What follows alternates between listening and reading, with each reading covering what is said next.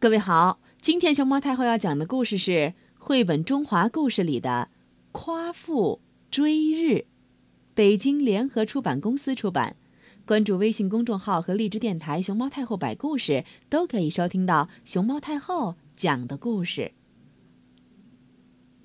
古时候，在大地之北的荒野，高高的成都在天山上，居住着一个名叫……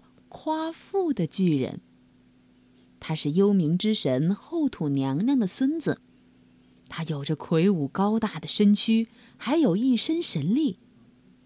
和他生活在一起的都是同一部落的族人，虽然他们个个都是巨人，但夸父是他们之中最出众的。夸父的个头最高，力气最大，最大胆，也最勇猛。他能随手举起巨石，能跟猛兽搏斗，笑起来如同雷鸣，跑起来快过飞鸟。部落里的所有人都非常喜欢这个年轻人，而夸父也真挚的爱着他的部落和族人。有一天，夸父又和族里的猎人们一起进山去追捕猛兽。他们路过一棵巨树时，看到两条黄蛇正在靠近几只小鸟。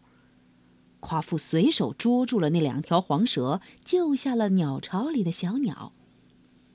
两条黄蛇在夸父的手里无比温驯，它们的颜色鲜艳又漂亮，夸父就把它们挂在了自己的耳朵上，当做耳饰。傍晚，大家带着猎物归来。族人们围着火堆聚集在一起，分享今天的收获。只是大家却不像以往那样快乐。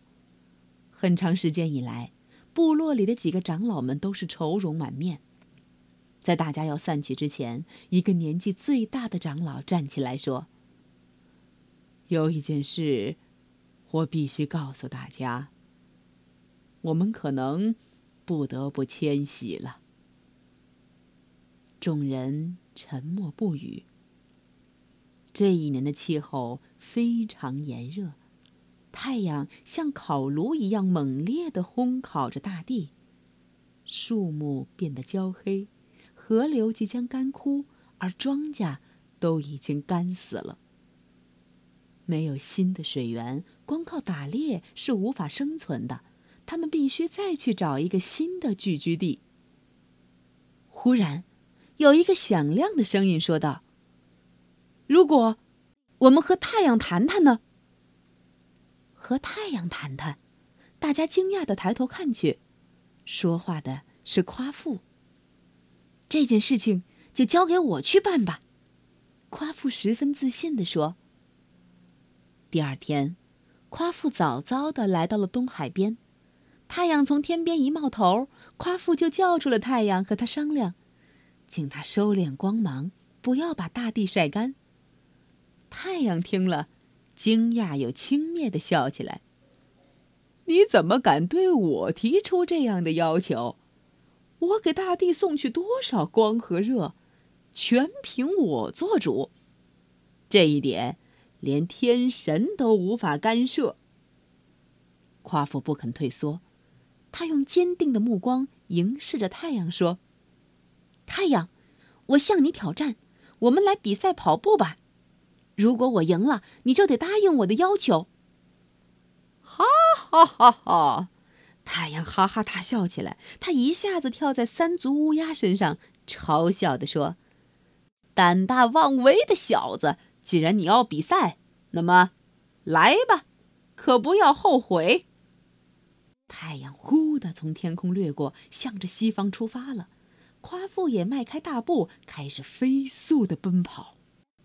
呼呼，夸父不停的跑着，风在他身边呼缠绕呼啸，又被他远远的抛在身后。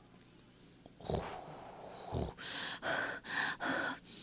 跑过一座座高山，穿过一片片树林，他有力的脚步在大地上咚咚咚咚。轰响着，震起一片片尘土，在他跑过的地方留下了一个个脚印儿。暴雨过后都变成了一片片湖泊。他从鞋子里倒出的泥土，瞬间变成了一座座山丘。慢慢的，他离太阳越来越近了，拖在身后的影子越变越短，渐渐缩成了身下的一小点儿。太阳放出更猛烈的光和热，着急的催促着坐下的三足乌鸦：“快点儿，再快点儿！”跑了很长时间，夸父觉得有些吃力了，他顺手拔下路边的一棵大树当做拐杖，有了拐杖的帮助，他跑得比原来更快了。跑，不停的跑。从东海跑到中原，从中原跑到极西的荒漠。夸父汗落如雨，太阳眼睁睁的看着夸父超过了自己。终于，他们气喘吁吁的赶到了太阳每天落下的烟姿山。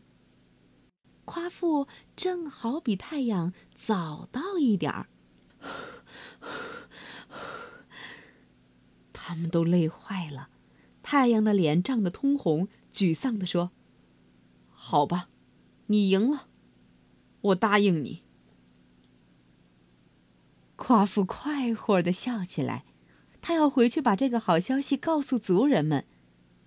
不过，比这个更要紧的是要先找点水喝，他实在是渴坏了，也累坏了。夸父又开始奔跑起来。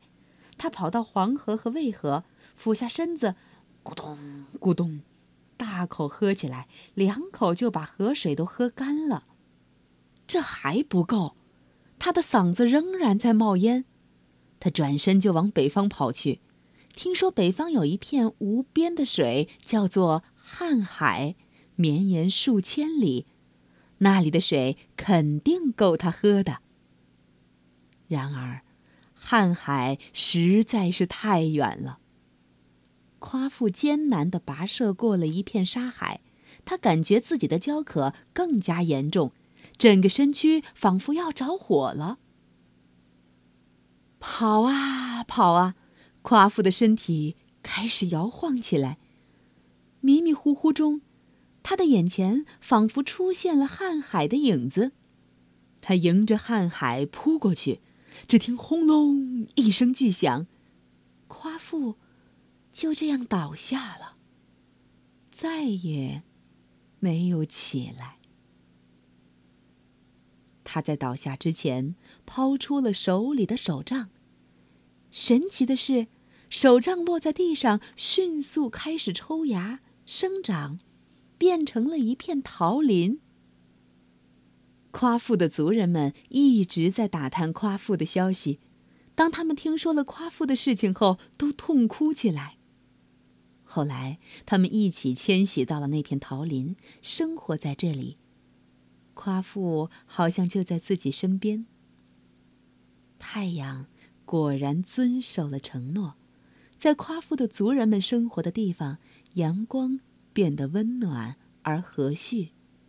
夸父的族人们一直在这里生活着，他们给自己的部落起名为夸父族，而夸父勇敢顽强的精神也被一代代传颂下去。小朋友，夸父追日的故事讲完了。夸父是我国古代神话中的巨人，善于奔跑，他是后土娘娘的孙子。后土娘娘是在盘古之后诞生的第三位大神，玉皇大帝负责掌管天界，后土娘娘负责主宰大地山川，是最早的地上之王。